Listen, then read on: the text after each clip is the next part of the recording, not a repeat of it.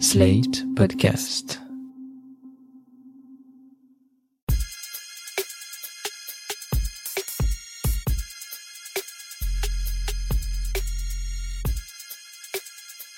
Salut chers auditeurs, salut chères auditrices, bienvenue dans Sans Algo, le podcast qui vous en fait découvrir d'autres. Vous écoutez la version longue avec de la reco et de l'actu. Je suis Mathilde Mélin, journaliste pour Slate.fr et auditrice professionnelle de podcast. Dans ce douzième épisode, on va explorer les traces qu'a laissé la manif pour tous chez un jeune homosexuel, mais avant ça, les actus de la semaine. Pour la troisième année consécutive, la plateforme américaine Apple Podcast a dévoilé son Best of Podcast en France, qui compte deux catégories. Les 15 coups de cœur d'Apple, jugés sur leur qualité éditoriale, et les 15 nouveaux podcasts ou nouvelles saisons les plus écoutées, basés donc sur le nombre de téléchargements pour de nouvelles émissions uniquement. Ça enlève les mastodontes de replay de radio comme Affaires sensibles par exemple. Autrement dit, du qualitatif d'un côté, du quantitatif de l'autre. Dans le top 15, Kali, on retrouve plusieurs gros podcasts de 2021 comme Le cœur sur la table de Binge Audio, l'affaire B52 de Paradiso Media, Raconte-moi une bêtise d'Initial Studio ou encore En écriture de Louis Media, premier podcast payant sur la plateforme. Il y a aussi des choses plus surprenantes comme les actus du jour d'Hugo Décrypte, simple export MP3 de ses vidéos YouTube quotidiennes à la qualité sonore toute relative. Côté top quantitatif, France Inter rafle la mise avec 5 podcasts sur 15. Parmi eux, l'émission de Thomas VDB Qui veut gagner la flûte à bec? Le concept de l'émission est dans le titre. Et 11 septembre, l'enquête dont on vous a parlé dans l'épisode 2 de Sans Algo. Il y a aussi Homicide de Bababam, On de la raconte d'Europe 1 et Nota Bene de Benjamin Brio. Et on va faire comme si on n'avait pas vu Roten sans flamme de RMC dans la liste. Pour retrouver cette sélection Canty, rendez-vous sur le site Podmust qu'il a relayé il y a quelques jours. Et pour l'autre sélection Kali, ça se passe sur la home d'Apple Podcast pour quelques semaines. Les équipes d'Urban Prod, la maison mère du label marseillais Popcast, lancent une newsletter dédiée au podcast et au son. Au programme de La Frappe, puisque c'est le nom de cette newsletter mensuelle, l'actualité du son à Marseille, mais aussi des recommandations thématiques de podcasts en français ou en anglais. Ce mois-ci, par exemple, c'est une sélection de podcasts humoristiques qui est mise en avant. Le tout premier numéro de la newsletter est disponible en suivant le lien dans la description de cet épisode.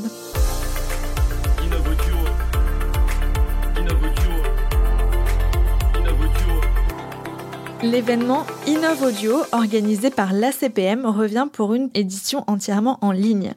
Cette soirée, destinée aux professionnels de l'audio, voit défiler une quinzaine de tables rondes ou de keynotes sur le développement du marché publicitaire, l'application Radio Player, le podcast dans la croissance des médias régionaux ou bien les podcasts de brand content pour les marques de luxe. Slate y sera représenté par Benjamin Ours, responsable éditorial des podcasts, qui interviendra dans la table ronde sur la meilleure façon d'élargir la diffusion de son podcast à 18h25. Si vous voulez suivre les tables rondes d'Innov Audio, c'est le mardi 7 décembre à partir de 17h pétante et jusqu'à 19h30. C'est en ligne sur leur site et entièrement gratuit. Vous connaissez la chanson, le lien est dans la description. Pendant de longues heures, j'ai écouté Hélène me parler dans sa cuisine. Elle m'a déroulé toute sa vie, du début jusqu'à maintenant, et je voudrais vous faire partager son histoire. Une histoire de courage, pleine de secousses et de rebondissements. Je vous en parlais dans l'épisode 10 de Sans Algo. La toute première saison du podcast Super Héros de Julien Cernobori est adaptée au théâtre sous le titre tout va bien, mademoiselle. J'ai vu la pièce il y a quelques jours et je me permets de vous la conseiller très vivement. J'ai trouvé la comédienne Marie Raymond vraiment excellente et la mise en scène très proche de ce qu'est le podcast original. Et pour la petite histoire, le personnage principal de cette pièce n'est autre que l'attachée de presse du théâtre du Rond-Point, où elle est jouée jusqu'au 19 décembre. Après ça, il y aura quelques dates à Reims en janvier et à Marseille en février. Promis, vous ne serez pas déçus. La reco sans algo. Que faisiez-vous de vos week-ends, vous, en 2012 et 2013 Vous ne vous en souvenez pas? Augustin, lui, il ne risque pas d'oublier. À l'époque, il avait une douzaine d'années, la semaine, il était au collège et le week-end, ses parents l'emmenaient avec ses frères et sœurs défiler dans les cortèges de la Manif pour tous. Aujourd'hui, Augustin a 19 ans et il a fait son coming out gay. Il se désigne comme un rescapé de la manif pour tous, et c'est pour ça qu'il s'est porté volontaire pour être l'objet du documentaire dont je vous parle aujourd'hui. Ça s'appelle Au nom du Fils, et c'est la troisième saison du podcast Queer, Q-U-O-U-I-R, signé Rosanne Le Carboulec pour Nouvelles Écoutes. Une troisième saison et un nouveau format finit les séries d'entretiens sur un thème. Cette fois, Queer propose un documentaire en six épisodes qui suit un seul et même personnage, Augustin, et sa famille avec qui il échange sur le thème de la manif pour tous et de l'homophobie. Et ce qui est un peu particulier, c'est que dès le début, on comprend que le podcast est un élément moteur dans la famille d'Augustin. Ouais, du coup, là, tu vas, euh, tu vas à Lille Oui. pendant une semaine. Ouais. Donc, ta mère, tu lui as pas reparlé pour l'instant trop du podcast, euh, tout ça? Si, on en a reparlé un peu, et c'est ce qui avait déclenché notre plus récente dispute.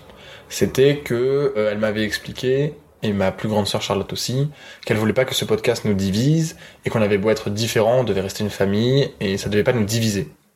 Moi, j'ai dit, bon, euh, pour le moment, euh, on est différents et divisés, parce qu'on n'arrive pas à communiquer. Et donc le podcast est le parfait prétexte pour communiquer et pour lancer des discussions et pour qu'on puisse euh, entendre tous nos idées. Et c'est à peu près euh, là où on en est resté. Après on s'est embrouillé. Mais euh, avant je leur ai dit que quand même c'était une bonne occasion de parler ensemble de certaines choses qui en plus serviraient à d'autres qui se reconnaîtront un petit peu dans l'histoire. Ça ouvre un dialogue. Est-ce que t'appréhendes, toi, ça ou pas? D'ouvrir un dialogue avec ma famille? Ouais. Euh... Non. Euh si. Oui si. Ça, c'est la toute première scène du podcast. On comprend tout de suite que Queer ne va pas se contenter d'enregistrer le réel, comme la plupart des documentaires le font, mais qu'il va créer le réel, provoquer des conversations qu'Augustin et sa famille n'auraient pas eues autrement. Dès le premier épisode, on apprend qu'Augustin a grandi dans une famille nombreuse, cinq enfants tout de même, et surtout très catholique. C'était le petit dernier, alors quand les parents ont décidé d'aller manifester pour défendre leur modèle familial, un papa, une maman, tout ça, tout ça, Augustin n'a pas moufté. À l'époque, il admet qu'il était même d'accord avec ça. D'accord comme on peut l'être à 12 ans, sans bien comprendre les enjeux parce qu'on fait une confiance aveugle à ses parents, quoi. Bref, toute la petite famille allait aux marches organisées par la Manif pour tous en n'ayant absolument pas conscience de porter un discours homophobe. En tout cas, c'est ce que disent aujourd'hui la mère et les sœurs d'Augustin. Il n'y avait aucun slogan homophobe. Les slogans, c'était un papa, une maman. Bah, euh, sauf- public, Il y avait des slogans. Oui, Ouais, alors quand on les croisait après- dans la rue, euh, on n'était pas. euh, Enfin, c'était pas. euh, c'est pas l'amour fou. Enfin, vous dites que c'est un, un mouvement non violent. Et certes, dans les propos, enfin, en tout cas, il n'y avait pas d'insultes homophobes, euh, ou rarement dans les manifestations. Euh, mais de fait, en fait, les revendications que la manif pour tous portait étaient violentes à l'égard d'une certaine euh, partie de la population. Est-ce que vous comprenez ça aujourd'hui? Euh, Est-ce que vous comprenez que ça puisse avoir fait du mal à beaucoup de personnes? Alors oui, moi je comprends effectivement que ce qu'on portait, sans forcément euh, voilà l'avoir euh, envisagé avant, ait pu faire du mal aux gens qui se sentaient visés certainement par euh, bah, les slogans de la manif, euh, le, le- le combat de la manif. Ce qui a fait du mal, je pense, c'est la division, parce que finalement, euh, la société était divisée autour de ce truc. Et et moi, ce que je trouve très très très dommage, euh, c'est que à aucun moment il y a eu des vrais, un vrai débat ouvert autour de cette de, de cette thématique. Et Mais mais il y, a eu- il y a eu quand même tous ces débats euh, avant le vote de la loi. Des discussions comme celle-ci, au nom du Fils, en comportent plusieurs autour de différents thèmes, comme le rapport à la pratique religieuse, à l'Église, à la masculinité ou au modèle familial. D'ailleurs, on découvre assez rapidement que celui défendu par la famille très d'Augustin, bah, leur propre famille en a souffert. Sans tout vous dévoiler, je vous préviens juste que le père a exercé plusieurs formes de violence au sein de son foyer. Tout ça s'est soldé par un divorce et une rancœur bien ancrée chez les enfants. Le père n'intervient d'ailleurs pas du tout dans le podcast. Ce documentaire est intéressant parce que c'est un double portrait, celui d'Augustin et celui des membres de la Manif pour tous qui sont incarnés par sa propre famille.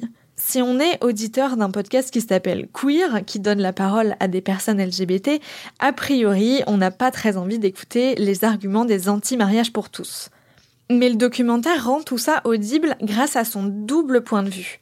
Déjà, la journaliste recadre pas mal le débat en apportant des faits et des chiffres comme on l'a entendu dans l'extrait précédent. Mais surtout, elle s'arrange toujours pour que les experts et expertes qui doivent éclairer tel ou tel point le fassent juste après que les sœurs et la mère d'Augustin aient développé leur opinion sur ce sujet. Bah, c'est vrai que peut-être euh, c'est, de la naïveté. Isabelle, la mère d'Augustin. Je ne sais pas du tout, mais j'avais pas du tout conscience d'être là contre des droits faits euh, offerts à des gens. Pas du tout. Euh, moi, je, ne manifestais pas contre, je manifestais pour. Et c'est, vrai. alors, c'est, certainement une, grande naïveté de ma part, et je suis un peu dans le monde. de la mauvaise foi. Hein, je suis un, je pense pas, non. Bah, tu savais quand même pourquoi tu allais manifester. Le but à la fin, c'était d'obtenir le retrait de la loi. Oui, mais ouais, mais mais c'était pas forcément d'empêcher les gens euh, de s'unir. Voilà, c'était d'empêcher les gens de se marier. Oui. Et après, effectivement, de préserver les enfants parce que parce que moi, je, je, je défendais un modèle familial dans l'altérité. Donc, avec euh, c'est à partir du moment où on a des enfants, c'est avec un papa et une maman.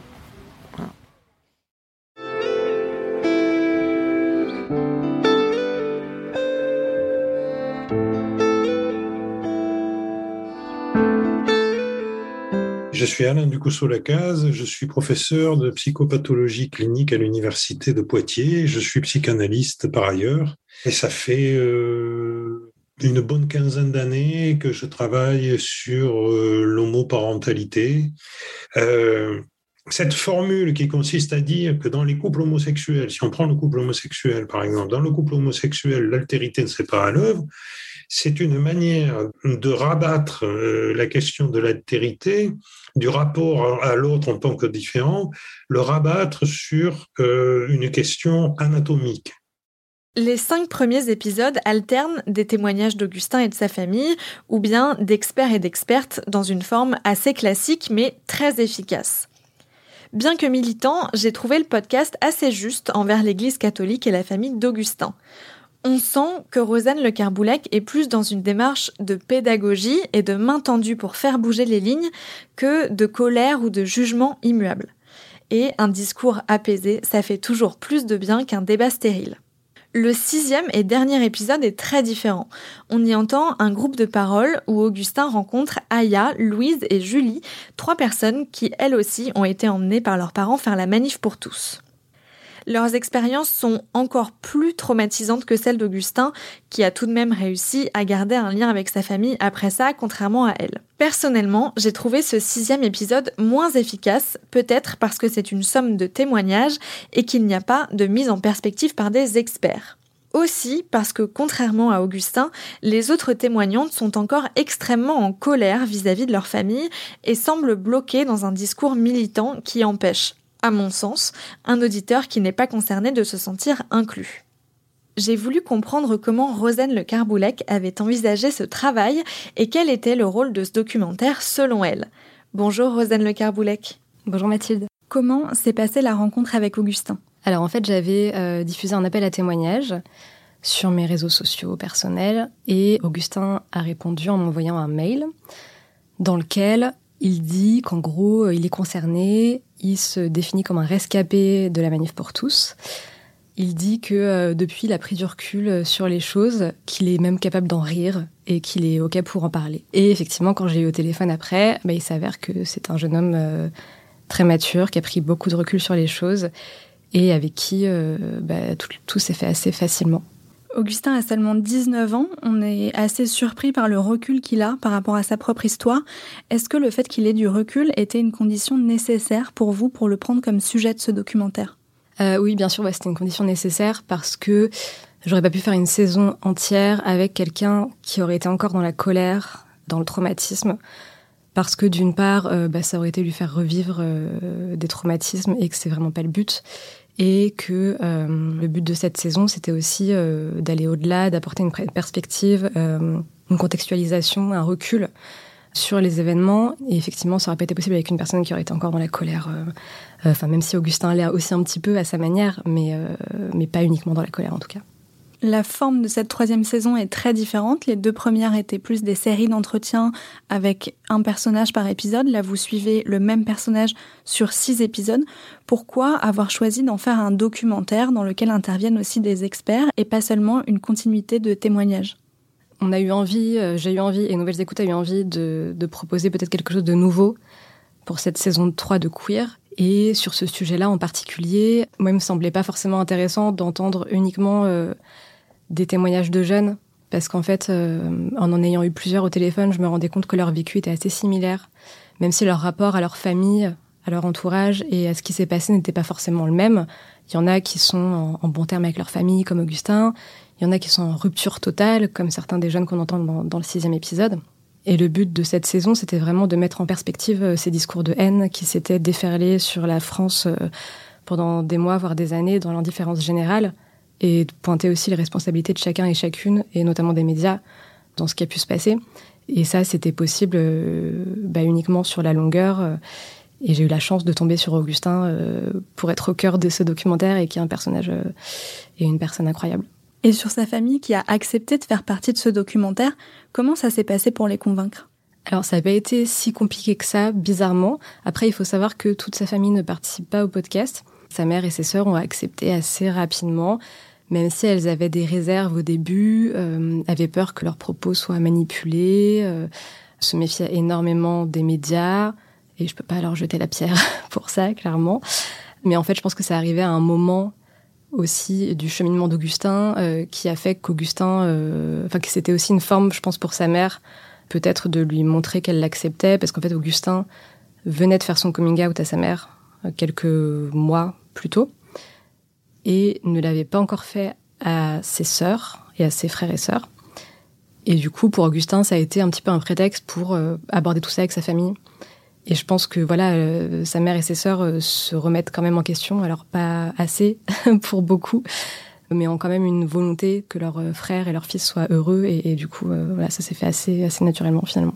Il y a un personnage qui est à la fois très présent et complètement absent de ce documentaire, c'est le père d'Augustin pourquoi ne pas l'avoir interrogé, pourquoi ne pas l'avoir intégré au podcast? Alors moi, j'ai pas du tout contacté le père. Je ne sais même pas s'il a été mis au courant du podcast un jour.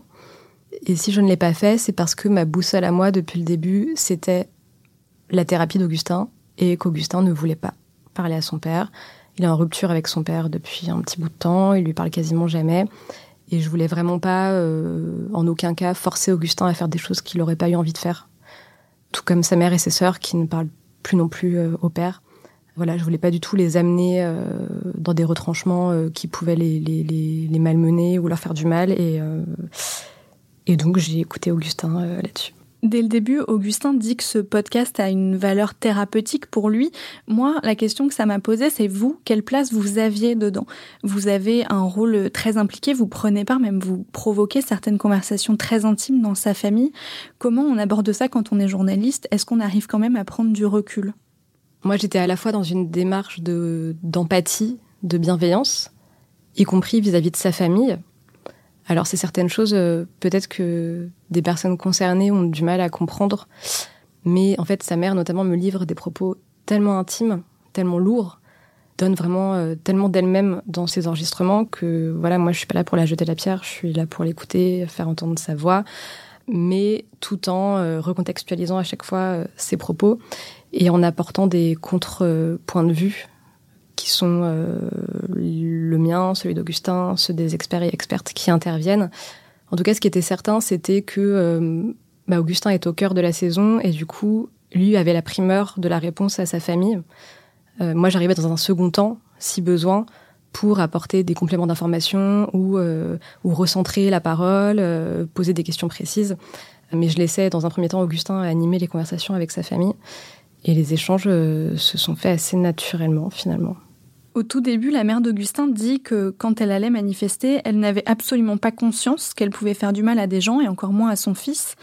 Aujourd'hui, pour un auditeur en 2021, ça paraît un peu surprenant d'entendre ça.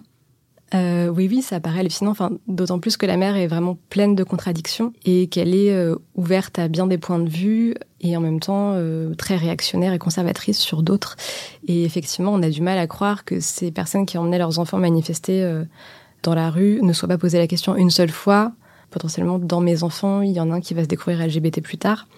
Et puis effectivement, tout ce discours assez naïf, mais qui est aussi enfin représentatif du, déni de ces personnes sur le fait que euh, elles allaient manifester pour et pas contre. Effectivement, on a énormément de mal à l'entendre aujourd'hui, et c'est aussi pour ça que j'ai fait le podcast parce que c'est une hypocrisie sans nom quand on sait comment est né ce mouvement et quel était euh, l'objectif euh, final de ces manifestations. Donc effectivement, ouais, c'est ce qui fait aussi de sa mère un personnage intéressant parce que complexe et très paradoxal parce que plein de contradictions. Cette troisième saison s'appelle Au nom du Fils. C'est un titre très parlant. Qu'est-ce que vous vouliez mettre dans ce titre et est-ce que vous avez mis longtemps à le trouver? Alors non, et finalement il est venu assez, euh, assez, assez, enfin ouais, comme une évidence par rapport aux thématiques qui sont abordées dans le dans, dans cette saison-là. Et qu'est-ce que j'ai voulu raconter? Bah, Je l'explique un petit peu dans le prologue. Euh, je trouve que le titre résume bien mes intentions et les intentions que je mets dans, dans ce podcast qui s'adresse avant tout aux enfants queer, en référence à, au texte de Paul B. Preciado, un philosophe trans, qui avait écrit un, un magnifique article qui a été paru dans Libération euh, à la base, qui s'appelait Qui défend l'enfant queer, où il parlait justement de ces manifestations et de la probabilité qu'il y ait des enfants LGBT parmi ces jeunes, euh, voire ces bébés qui étaient dans les rangs de la manif pour tous à l'époque. Donc oui, au nom du fils, euh, ça me paraissait être une évidence parce que parce que c'est la parole de ces enfants euh, que j'ai voulu euh, mettre en avant aujourd'hui. Augustin conclut le documentaire en disant que pour lui, l'engagement est nécessaire quand on a vécu un tel rejet de la part de sa famille. Est-ce que ça fait aussi partie du discours que vous avez envie de porter avec ce podcast? Je sais pas parce que loin de moi l'idée de d'en faire de ce documentaire une injonction à l'engagement. Chacun et chacune euh, fait ce dont il a envie et ce dont il se sent capable. Euh, mais après, effectivement, le constat qui est fait, c'est que la plupart des jeunes que j'ai rencontrés, que j'ai eu au téléphone, aujourd'hui euh, essaient de réparer un petit peu euh, leurs blessures et, et ces participations à la manif pour tous en s'engageant dans des causes qui vont à, à, l'inverse exact des raisons pour lesquelles ils ont manifesté à l'époque. Et je crois qu'Augustin, je sais pas s'il le dit dans, dans, le documentaire, mais il me disait souvent, voilà, enfin moi j'estime que ce sera réparé quand euh, j'aurais euh, fait dix fois plus de manifs euh, que de manifs pour tous, enfin de manifs pour les droits des personnes LGBT.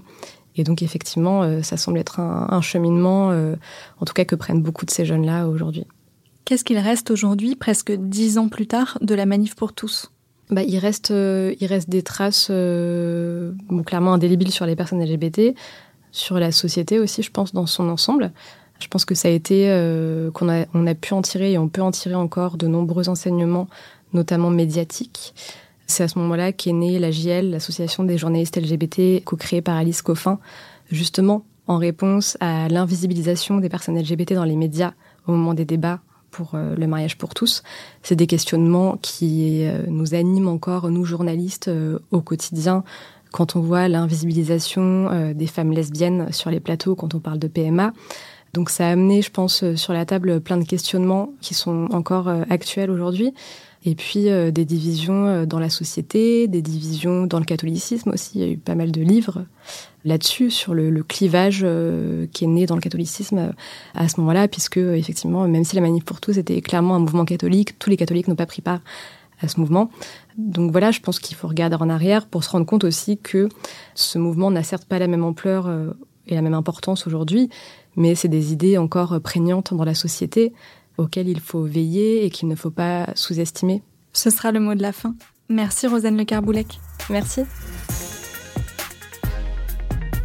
J'espère que ça vous a donné envie de découvrir Queer au nom du fils, qui est dispo sur la plupart des plateformes de podcast et qui fait d'ailleurs partie du Best of Apple 2021. Merci d'avoir écouté Sans Algo. N'hésitez pas à vous abonner sur la plateforme d'écoute de podcast de votre choix ou à venir faire un tour sur Slate Audio. Vous pouvez aussi en parler autour de vous et nous dire si nos épisodes vous plaisent à l'adresse mail dans la description de cet épisode. Je vous donne rendez-vous la semaine prochaine pour d'autres recommandations garanties 100% sans algo. Sans Algo est un podcast de Mathilde Mélin produit par Slate.fr sous la direction de Christophe Caron et Benjamin Septem-Ours. Prise de son et montage, Guillaume Assal.